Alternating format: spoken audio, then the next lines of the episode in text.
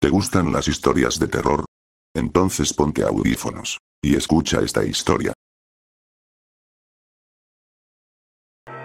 Tengo que contarles algo. El inglés no es mi lengua materna, pero lo estudié en la escuela, así que disculpen mis errores. Creo que ha pasado el tiempo suficiente desde que ocurrió para que pueda hablar de esto con seguridad.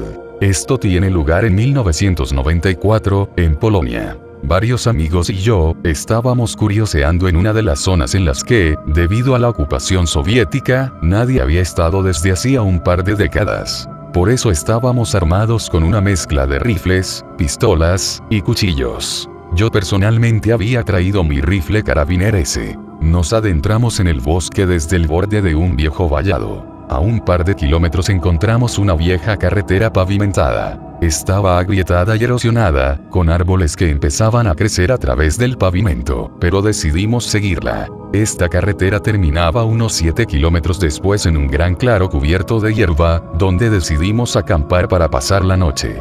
Cuando despertamos por la mañana, nos dimos cuenta de que algo había paseado por el perímetro de nuestro campamento. La hierba estaba doblada y aplastada por donde había caminado.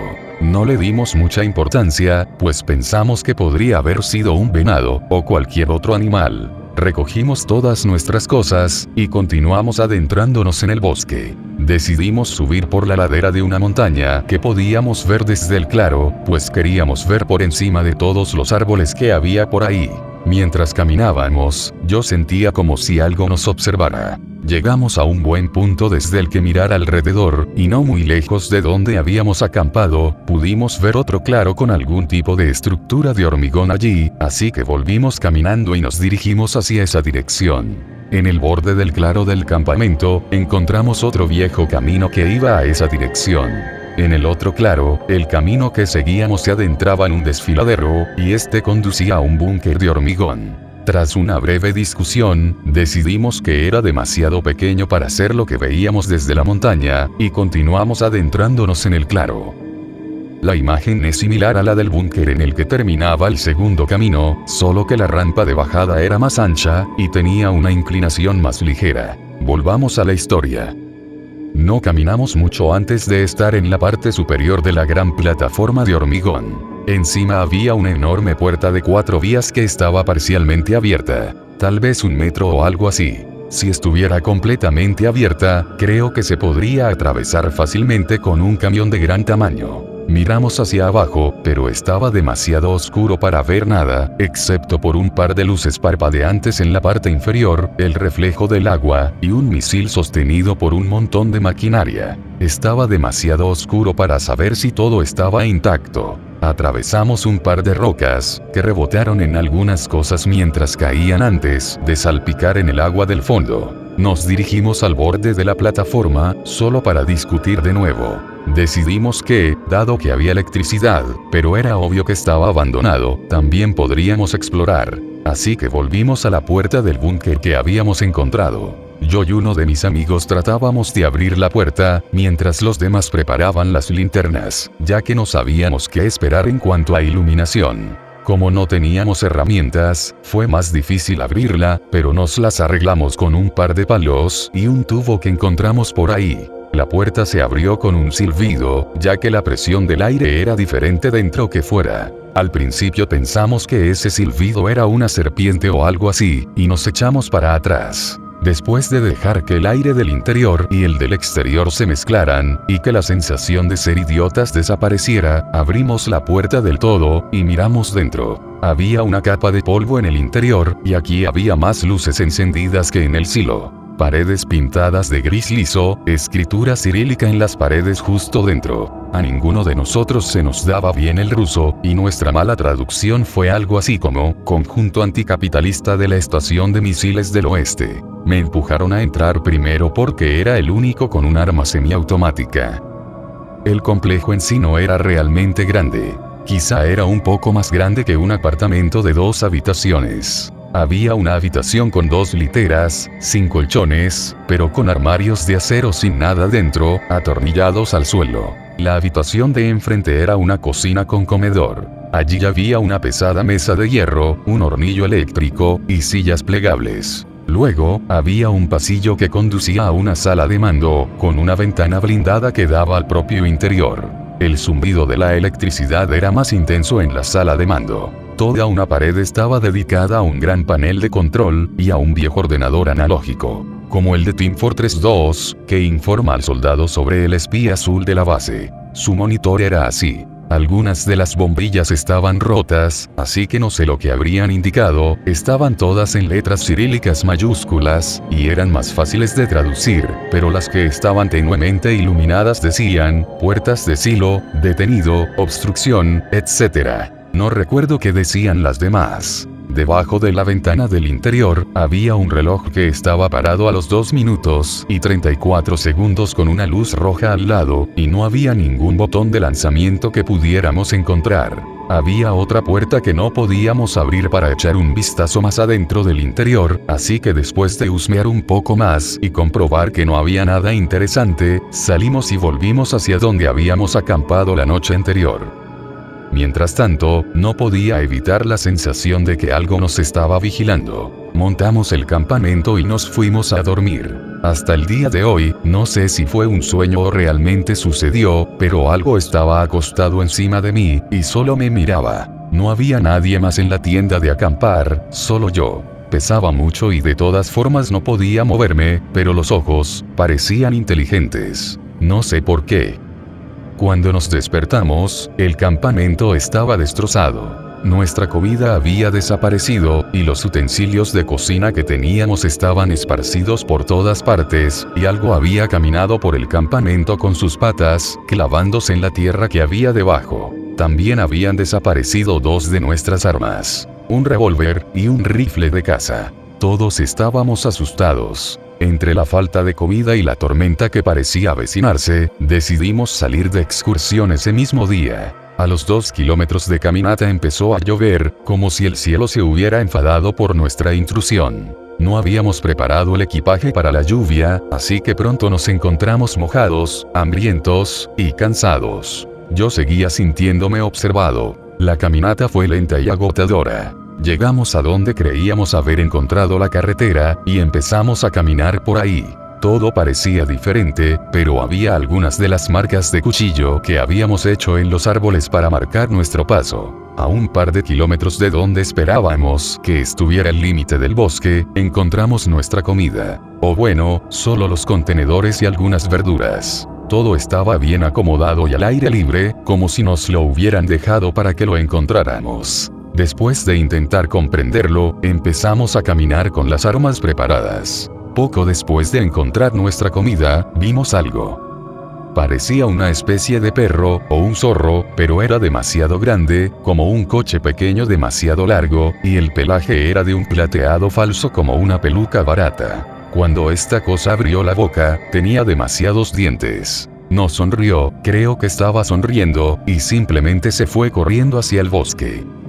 Después de un leve ataque de ansiedad, empezamos a caminar de nuevo, caminando un poco más rápido de lo que deberíamos. No tardamos en correr presas del pánico. No sé cuánto tardamos en salir del bosque, pero lo hicimos. Un par de mis amigos fueron a las autoridades, y les contaron lo del lobo del bosque. Creo que contaron toda la historia.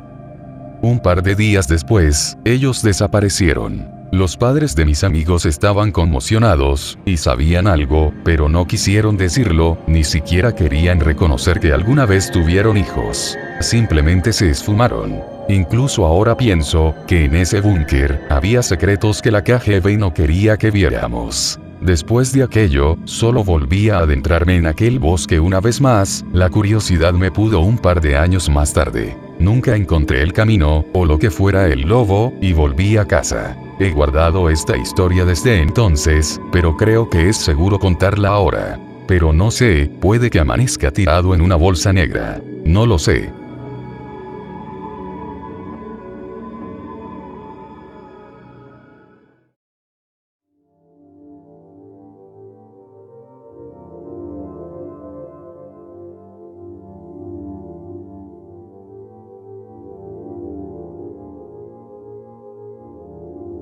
Tengo una historia sobre alienígenas, creo, por si a alguien le interesa, aunque ya aviso que es bastante anticlimática. Ser yo. Vivía en una pequeña ciudad en un país de mierda. Trabajo en una tienda de reparación de PCs, pero hacemos más cosas relacionadas con la reparación electrónica en general. En realidad tengo muy poco conocimiento sobre esta mierda, pero casi todo el mundo en esta ciudad son boomers, y se sorprenderían de cuántas personas vienen quejándose de sus PCs rotos, y solo resulta que están jodidamente cubiertos de polvo, y después de una buena limpieza, terminan funcionando como nuevos. Si no es eso, puedes estar seguro de que han descargado alguna mierda sospechosa online, y simplemente ejecutas algún software antivirus y problema resuelto. De todos modos, estaba trabajando como de costumbre, cuando entró el jefe de policía local, equivalente al sheriff, supongo, y me dijo que necesitaba ayuda con algunas cosas relacionadas con la tecnología, en un caso en el que él estaba trabajando. pepesudando.jpg. Como ya he dicho, sé muy poco sobre estas cosas, pero una vez que has arreglado un PC, portátil, o teléfono de un boomer, ellos piensan que eres un jodido sabio. Conseguí el permiso del jefe para ir a ayudar.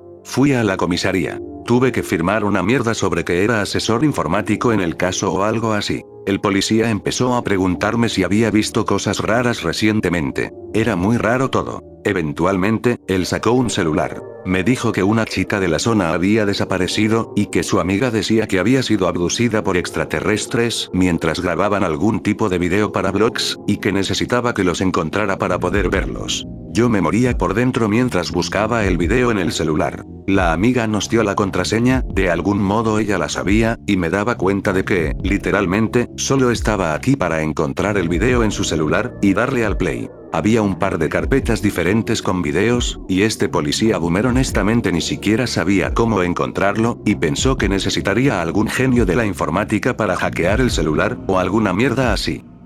Así que estuve revisando las diferentes carpetas, tratando de encontrar el video más reciente. Todo el tiempo el policía me estaba contando lo que había pasado. Sinceramente, creo que debe de haber algún tipo de ley en contra de eso, es decir, que él no pudiera hablarme de este caso y de las personas involucradas, pero cuando vives en medio de la puta nada, a la gente no le importan demasiado las normas. Si la familia quiere demandarlo por esa mierda, me imagino que tendrían que llevarlo a la ciudad más cercana, porque ni siquiera tenemos un juzgado apropiado. De todas formas, estaba medio escuchando mientras me contaba que los teléfonos de la comisaría se volvieron locos anoche, y que la gente llamaba por luces en el cielo y gente merodeando por sus jardines. Yo simplemente le decía, así, eso es una locura. Esa noche yo estaba bebiendo y viendo anime con los auriculares puestos, así que no oí nada de esta mierda. Cada video que encontraba era solo esta chica, a veces con su amiga hablando de alguna banda de K-pop que les gusta, o cocinando y haciendo recetas de mierda.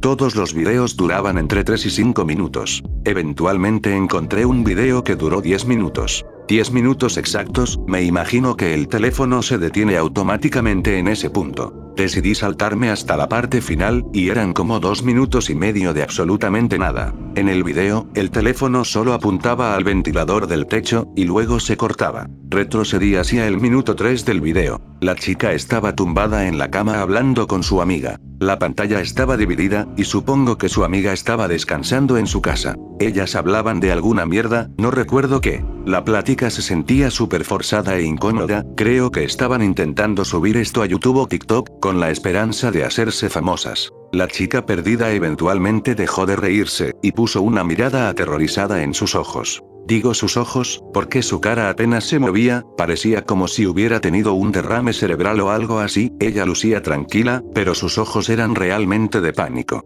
Debe haber tenido el teléfono apoyado en algo, porque no se movía en absoluto. En este punto el policía se había callado, y se había movido a mi lado para poder ver el video.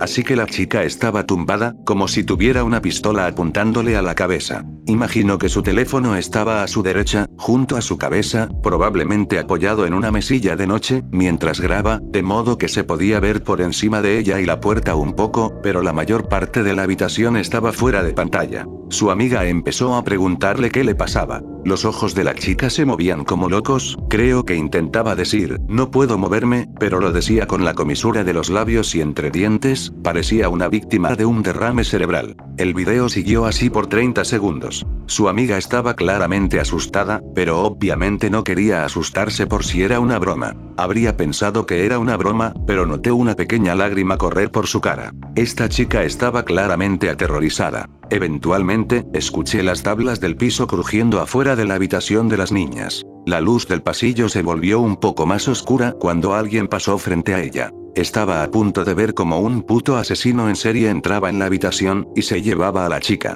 Me sentía como en la puta serie de CSI Miami. Los ojos de la chica se fijaron en la puerta. Sus ojos estaban tan saltones hasta el punto de que parecía que se le iban a salir. Una figura apareció en la puerta. Era muy alto, muy moreno, bastante ancho. Literalmente necesitaba girar los hombros para entrar por la puerta. Por alguna razón, el hecho de que mirara a la derecha, el camino equivocado hacia la otra habitación, me asustó primero, como si le diera este elemento humano de buscar a alguien en las habitaciones. Honestamente, ni siquiera estaba pensando en este punto, solo estaba viendo esta mierda como si estuviera completamente indiferente, y esto ni siquiera estuviera sucediendo. Como cuando estás soñando, pero te das cuenta de que es un sueño. Había tres de estas cosas, y entraron una tras otra. La mejor manera que puedo describir estas cosas es que parecen una mezcla entre un búho y esa cosa del viaje de Chihiro. No Face es el nombre creo. Imagínense eso, pero con una cabeza de búho en vez de una máscara, pero también tenía una boquita sin labios en vez de un pico. Estas cosas se acercaron y me di cuenta de que esos óvalos negros gigantes, no eran plumas oscuras como las de los búhos, que te engañan haciéndote creer que tienen ojos gigantes. La mayor diferencia entre estos y los aliens normales, es lo grandes que eran sus cabezas, y los ojos eran enormes pero no desproporcionados con los cuerpos. Se parecían a los de la foto que subí por aquí, pero llevaban ropa como No Face. Traían cosas negras que parecían mantas. Era difícil saber cómo eran sus cuerpos, porque eran solo una masa negra sólida, pero definitivamente la ropa y claramente los cuerpos debajo de ellos eran enormes. Yo y el policía nos quedamos sentados, en silencio, mientras estas cosas se acercaban a la chica, su amiga había estado gritando todo el tiempo. Se colocaron frente a ella, y me di cuenta de que ella también gritaba, pero sonaba muy bajo debido al congelamiento de sus labios. Es como si honestamente estuviera viendo a alguien tener un episodio de parálisis del sueño. Finalmente la alcanzaron. Sus manos y brazos eran muy estereotípicos de los alienígenas grises, delgados y pálidos, pero cuando se combinan con esos enormes cuerpos casi parecían tentáculos. Dos de ellos literalmente la levantaron como si fuera un saco de papas, como si ni siquiera la miraran a los ojos. La sacaron por la puerta, y el de delante se inclinó para que no se golpeara la cabeza con el marco de la puerta. Extrañamente la cámara no se movió durante nada de esto, pero después de que los dos se fueran con la chica, de repente se volcó y oímos mucho ruido. Supongo que lo hizo el tercero. El policía susurró literalmente, había signos de lucha, supongo que para mi beneficio, o quizás la historia solo tenía sentido en su cabeza. Nos sentamos en silencio durante los siguientes tres minutos, mientras el video continuaba apuntando al ventilador del techo. ¿Recuerdan que les dije que esto terminaría de una manera anticlimática? Bueno, pues eso fue básicamente el final. Salí de la comisaría como si fuera un puto fantasma dando vueltas, y nunca más me volvieron a llamar. La chica nunca fue encontrada.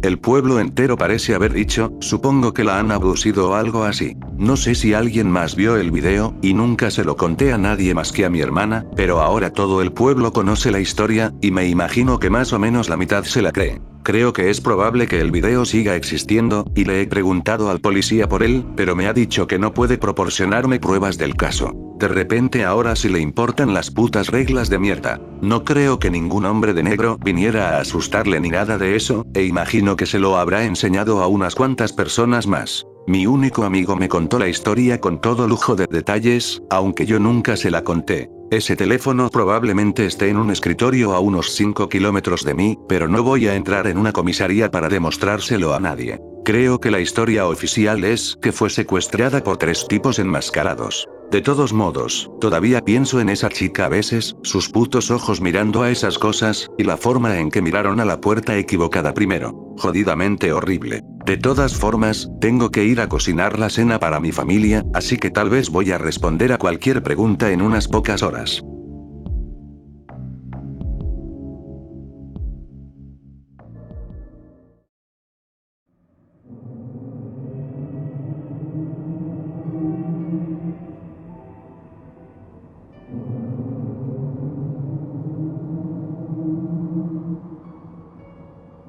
Mi abuelo siempre me enseñó a temerle a los días de lluvia. Me contaba historias sobre Red Bark, la prisión local de máxima seguridad. Me hablaba de los criminales violentos y de lo que habían hecho para acabar allí. Me explicaba que algunos de esos hombres eran tan peligrosos que no se podía confiar en que vivieran en celdas normales, que había que encadenarlos a los muros de piedra. Mi abuelo me hablaba de los días de lluvia y las noches de tormenta cómo la lluvia debilitaba la piedra, y cómo esos hombres podían arrancar las cadenas del muro si el clima era lo bastante malo. Me enseñó recortes de periódicos de fugitivos. Siempre había un puñado al año. Me contaba que, hasta cierto punto, las fugas de la prisión siempre coincidían con tiempo lluvioso. La mayoría de los fugados huían a los barrios de los alrededores. Intentaban esconderse en los garajes y sótanos de la gente, bajo sus porches, esperando a que pasara la lluvia. A veces los hombres irrumpían en las casas. A veces los hombres hacían cosas indescriptibles a las personas que residían en esas casas. Vivíamos a solo unos 12 kilómetros de la cárcel Red Bark, y en los días de lluvia, mi abuelo me lo recordaba. Mi abuelo me decía que en los días de lluvia, lo mejor era quedarme en mi habitación. Que cerrara la puerta, que pusiera música a bajo volumen, agarrara un cómic, y me pusiera a pensar en otra cosa. Incluso me enseñó a convertir mi armario en una fortaleza de soledad. Pusimos una manta y un par de almohadas. Tenía unos cuantos pósters de superhéroes en la pared del armario. Guardaba una caja de cómics y cromos de béisbol en una esquina, y una vitrina metálica llena de comida basura y cintas de casete en la otra. Mi abuelo me animaba a meterme en el armario cuando llovía. Sobre todo cuando había tormenta. Me sentaba allí a escuchar mi Wallman. Ojeaba cómics. Me acurrucaba contra las almohadas y me quedaba dormido. Me sentía seguro en mi armario y disfrutaba de las horas que pasaba allí dentro, en los días de lluvia. Me contaba que la mayoría de las veces, durante las fugas, los presos solo solían hacer daño a las personas con las que se cruzaban por casualidad. Si entraban en una casa para evitar a la policía y había una familia sentada alrededor del televisor de la sala, atacaban. Me decía que si un preso de Red Bark se escapaba, y si venían a nuestro barrio, y si entraban en nuestra casa, que mientras yo me quedara en mi armario, estaría bien. Sería posible que un preso me encontrara y me hiciera daño. Pero mientras me quedara en el fuerte de mi armario, estaría tan a salvo como cualquiera de la ciudad. Me lo recordaba los días de lluvia. Me sentaba en mi armario y pensaba en ello, y eso me hacía sentir seguro. Mi abuelo desapareció un mes de junio. Yo vivía solo con él. Mis padres habían muerto años antes. Mi abuelo desapareció y yo tenía miedo de llamar a la policía. Sabía que si le pasaba algo a mi abuelo, la policía me llevaría y me obligaría a vivir en una residencia. Yo no quería vivir en un hogar. Yo tenía un hogar. Me callé su desaparición durante más de una semana. Iba caminando a la escuela. Sabía dónde guardaba el abuelo el dinero para emergencias, así que llevaba un poco a la tienda de la esquina y compraba leche y carne para bocadillos. Un día, unos ocho días después de su desaparición, nos dejaron salir temprano de la escuela. La tormenta del siglo, dijeron. Truenos y relámpagos, y lluvia torrencial toda la noche. Esa noche llovió tanto que se inundaron las calles. Cuando volvía a casa de la escuela, el agua me llegaba a los tobillos. A las 9, el agua llegaba a las rodillas de la gente. Llegué a casa, me metí en mi pequeño escondite y me tapé con una manta. Afuera tronaban los truenos. Tenía mucho miedo. La tormenta en sí me inquietaba, pero pensar en Red Bark y en lo fácil que sería escapar durante una tormenta así, me aterrorizaba. La casa se quedó sin electricidad al poco rato. Me senté en el armario a oscuras. Recurrí a mi Wallman en busca de consuelo. Al cabo de unas horas, la música empezó a tartamudear. Después de unos minutos más, se detuvo por completo. Las malditas pilas. Muertas como caracoles. Seguí sentado en silencio. Aún no había vuelto la luz. La oscuridad y el silencio me envolvieron. Entonces el silencio se rompió. Un ruido de arañazos a cierta distancia. Al principio lo ignoré, pero cada vez era más fuerte e insistente. Finalmente, abandoné de mala gana la seguridad de mi fuerte. Me detuve en el pasillo de arriba, y escuché. El ruido procedía claramente del piso de abajo. Bajé las escaleras con el corazón latiéndome en el pecho. Llegué a la cocina y me detuve a escuchar de nuevo. El ruido seguía sonando como si viniera de abajo. No teníamos sótano, así que el hecho de que los ruidos vinieran de debajo de mí, era inquietante. Ahora también había más ruidos, no solo el raspado. Me pareció oír gemidos. Me agaché hasta el suelo para escuchar. Los ruidos aumentaron cuando entré en la sala, y aún más cuando entré en el pasillo principal. Me detuve en una alfombra al final del pasillo. Los ruidos eran más fuertes aquí, debajo de mí. Aparté la alfombra, y vi una trampilla. Debía de conducir a un sótano, o a un semisótano. No tenía ni idea de que existiera. No tenía ni idea de que hubiera algo debajo de la alfombra. Me pregunté por qué estaba cerrada con candado. Agarré un viejo llavero que colgaba de un gancho en el cuarto del barro. Probé las llaves en el candado una tras otra. La cuarta llave se deslizó en la cerradura como un corredor de base. Algo golpeó la parte inferior de la trampilla. Ah, Le siguieron unas voces ahogadas. hola, ¿hay alguien ahí? Apenas podía distinguir las voces. Ah, ayúdenos. Lo entendí. Giré la llave y levanté la trampilla.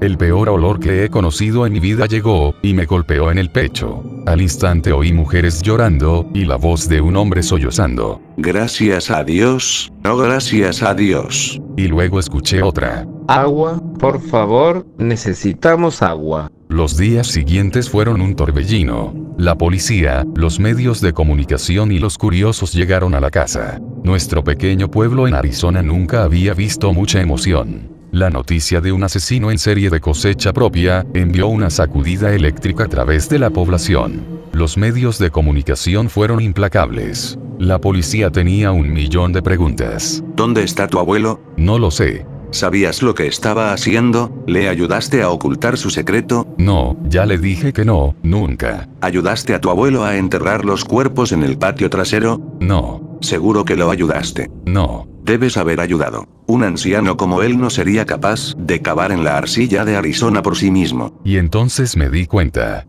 Lluvia, les dije. Los policías me miraron sin comprender. ¿Qué acabas de decir? Él siempre esperaba los días de lluvia.